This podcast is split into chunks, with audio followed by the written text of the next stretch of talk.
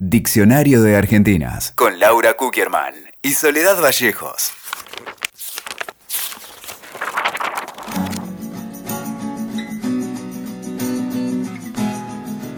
Diccionario de Argentinas. Hoy, Sara Gallardo.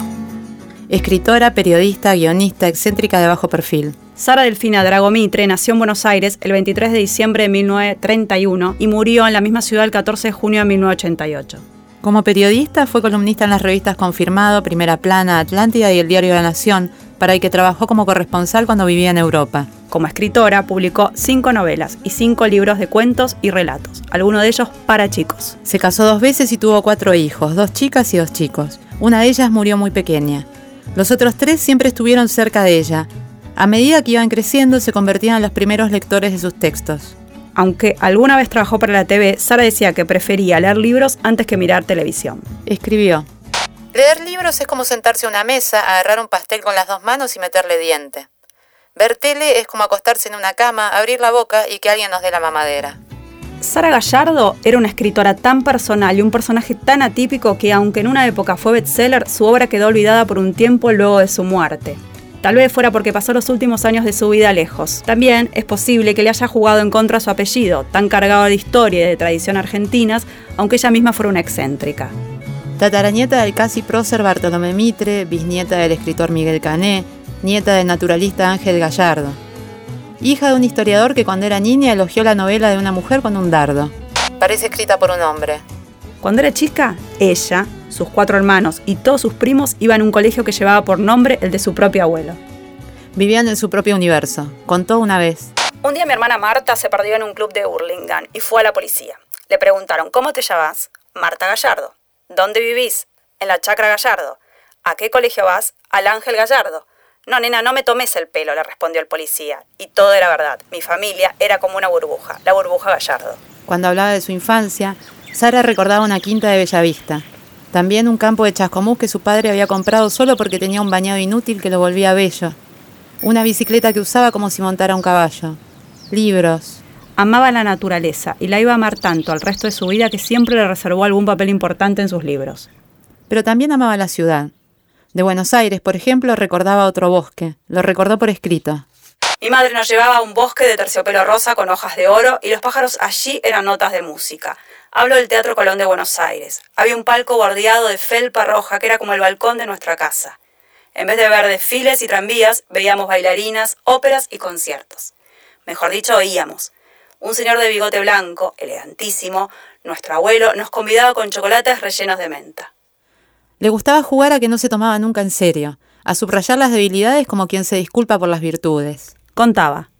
Estoy acostumbrada a la soledad desde la niñez. De chica fui asmática, y un chico asmático vive muchas horas de vigilia nocturna, solo. Entre las 2 y las 5 de la madrugada espera la asfixia, la teme, la combate. Mientras todos duermen, el asmático libra una batalla contra la asfixia. Uno tiene un horario propio, el de la enfermedad. En esa vigilia también leía. La acompañaban los chicos sufridos de la Inglaterra de Charles Dickens. Las aventuras que Salgari imaginó para Sandokan. La obsesión por pescar a Moby Dick. Las desventuras caballerescas del Cid Campeador y también las jornadas guerreras de la Ilíada. Todos clásicos. Sí, muy poco usuales para una chica en su época. De adulta era bella y sofisticada, pero de adolescente, juraba y perjuraba, había sido mucho menos agraciada.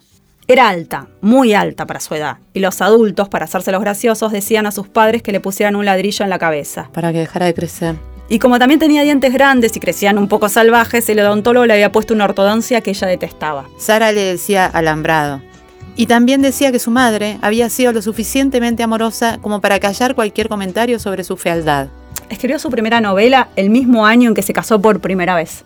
Fue en 1955. Su primer marido, Luis Picopardo. Oh, ¿por qué Picopardo? No sé. y ahora voy a decir Picopardo todo el tiempo. Su primer marido, Luis Pico Estrada, era periodista. Editaba en la revista Atlántida. Fue el padre de sus tres primeros hijos, Delfina, Paula y Agustín. Delfina, contaba Sara, vivió poco. Pero Paula y Agustín la acompañaron en gran parte de su vida de escritora y periodista, porque a veces, de un día para el otro, Sara decidía viajar a algún lugar con la excusa de un encargo para una revista. Sacaba a los chicos del colegio y se iban todos, de repente. Años después, también su hijo Sebastián iba a seguirle ritmo. Pero para eso faltaba. Sí, estábamos en 1955, es verdad. Ese año, además de casarse con Pico Estrada, escribió Enero, la novela que iba a publicar en 1958 y marcaba ya que Sara tenía una voz propia como escritora. Sara la definió así. Una novela corta que sucede en el campo en verano. Están Nefer, una chica y su familia, y muchos teros y molinos. Las cosas no andan muy bien para Nefer. Desde el primer libro la literatura de Sara no se parecía a la de nadie. Tampoco debutaba con un tema fácil. Enero es la historia de Nefer, la hija del puestero de un campo. Nefer, adolescente, se imagina un romance con un chico que le gusta. Ilusionada con eso, se prepara para un baile en el que termina siendo violada por otro hombre. Por costumbres, por decisión de la dueña del campo que regía la vida de sus trabajadores como si fueran eternos menores de edad, Nefer termina casada con su violador. Cuando apareció enero, María Elena Walsh la reseñó en Sur, la revista de Victoria Ocampo. Eran dos páginas enteras dedicadas a la primera novela de Gallardo Decían que era un verdadero milagro de creación porque desbordaba todo tropiezo, todo posible error. También decía, cuando la novela argentina aborda temas del campo suele encararlos desde el punto de vista del terrateniente. Sara Gallardo, en cambio, siente en su libro con el corazón de una muchacha tosca, sometida a una amarga serie de circunstancias íntimas, familiares y sociales. No la describe como espectadora, sino metida dentro de su inocencia y su desvalidez. No era poco. Su siguiente novela, Pantalones Azules, la dedicó a su marido. Se publicó en 1963. El protagonista es Alejandro, un joven de familia bien nacionalista, antisemita y machista. Una joya. Alejandro está de novio con una chica de otra familia como la suya, Elisa pero un poco por ejercitar la crueldad y otro poco por azar, empieza una relación con Irma. Irma es una polaca que vive en Buenos Aires y tiene que trabajar para vivir y está sola en el mundo. Es inmigrante y judía. Llegó a Argentina huyendo de la Segunda Guerra Mundial en la que sus padres murieron. Cuando tuvo que describir pantalones azules en un texto para chicas y chicos, Sara escribió que el protagonista tiene la cabeza llena de ideas equivocadas que le han metido desde que nació. Ese verano tiene ocasión de corregirlas, pero prefiere quedarse con las que ya tiene. Una pena. Dos años después hizo su primera y única incursión en el cine. Debutó como guionista pero incógnito, con el nombre Josefina Araos. Sara escribió el guion de Con gusto a rabia, con Fernando Ayala que dirigió la película y Pico Estrada que era autor del cuento en el que se basó el film. Era todo menos una película modesta. Lo protagonizaban Mirta Legrand y Alfredo Alcón, y la música era de Astor Piazzolla. Sara nunca habló de eso públicamente. De hecho, se supo que Josefina Araos era ella solo después de que había muerto. Y en el medio fue guionista también de televisión. Sara guionó un programa que se emitió en 1969, el año de la llegada a la Luna.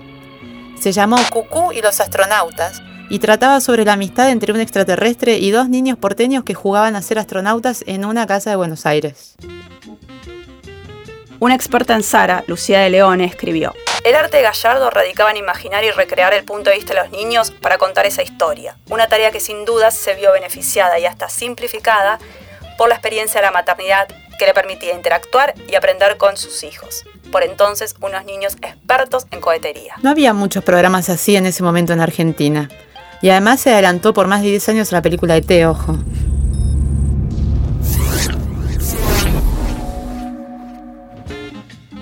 Mientras tanto, seguía trabajando como periodista y preparando su siguiente novela que iba a ser un bestseller. Los Galgos, los Galgos se publicó en 1968 y le valió reconocimiento literario, pero también de público.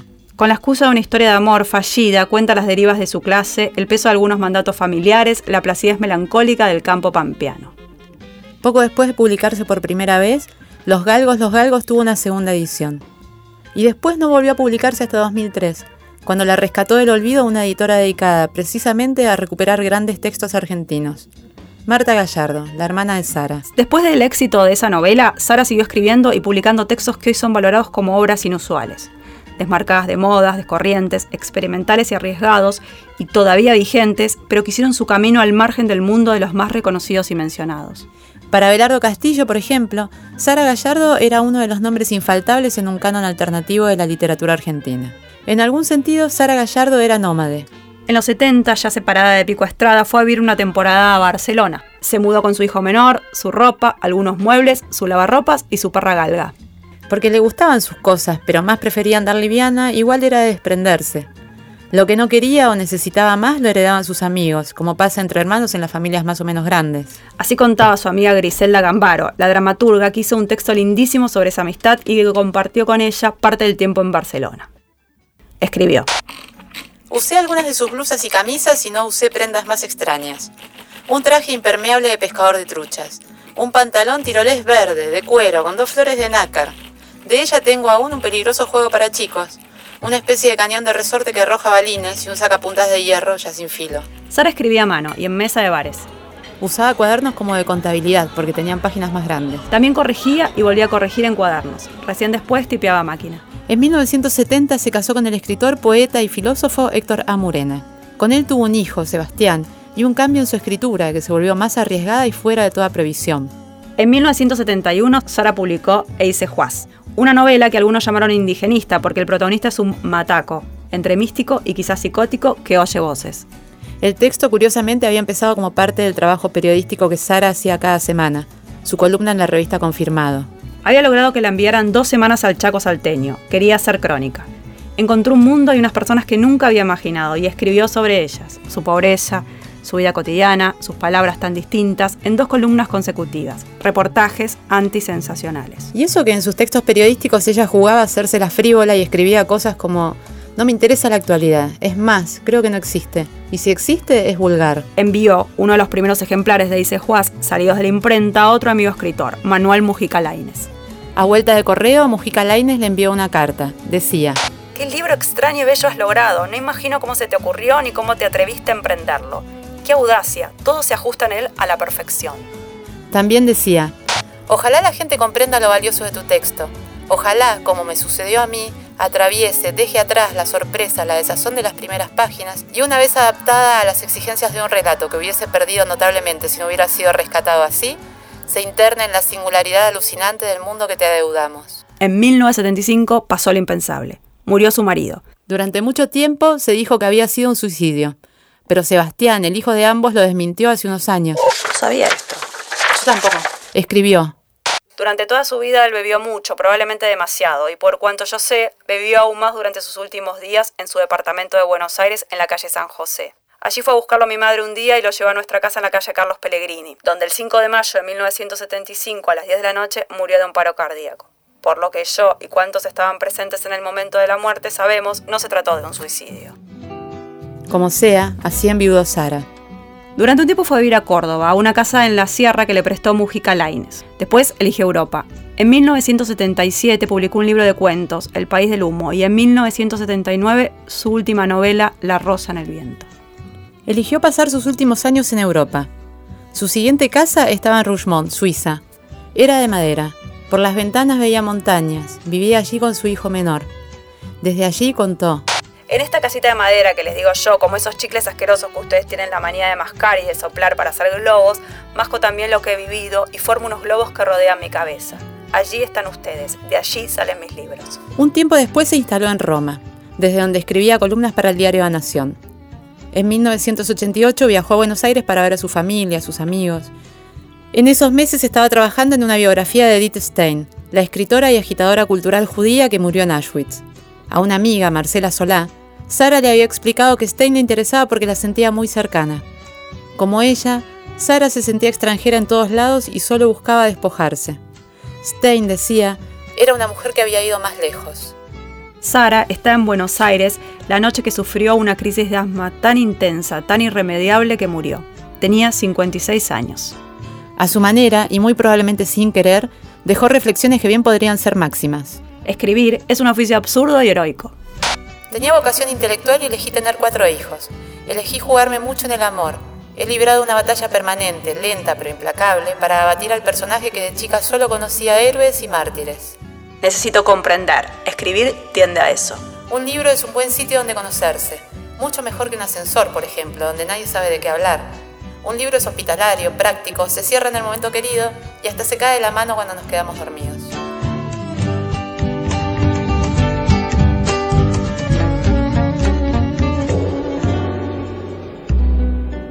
Mi nombre es Lucía de Leone, soy doctora en letras por la Universidad de Buenos Aires e investigadora del CONICET. Escribí una tesis sobre la escritora y periodista argentina Sara Gallardo.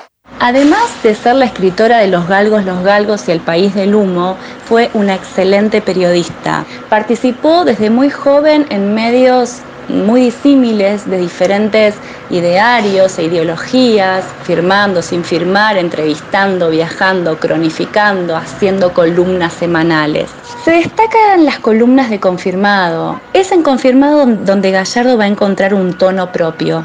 Quien ingrese al mundo periodístico de Sara Gallardo, ya insoslayable para comprender desde los años 50. La figura de escritora de Sara Gallardo no puede pensarse sin su figura periodística y poner a prueba también su escritura literaria. Escuchaste Diccionario de Argentinas con Laura Kukierman y Soledad Vallejos. WeToker. Sumamos las partes.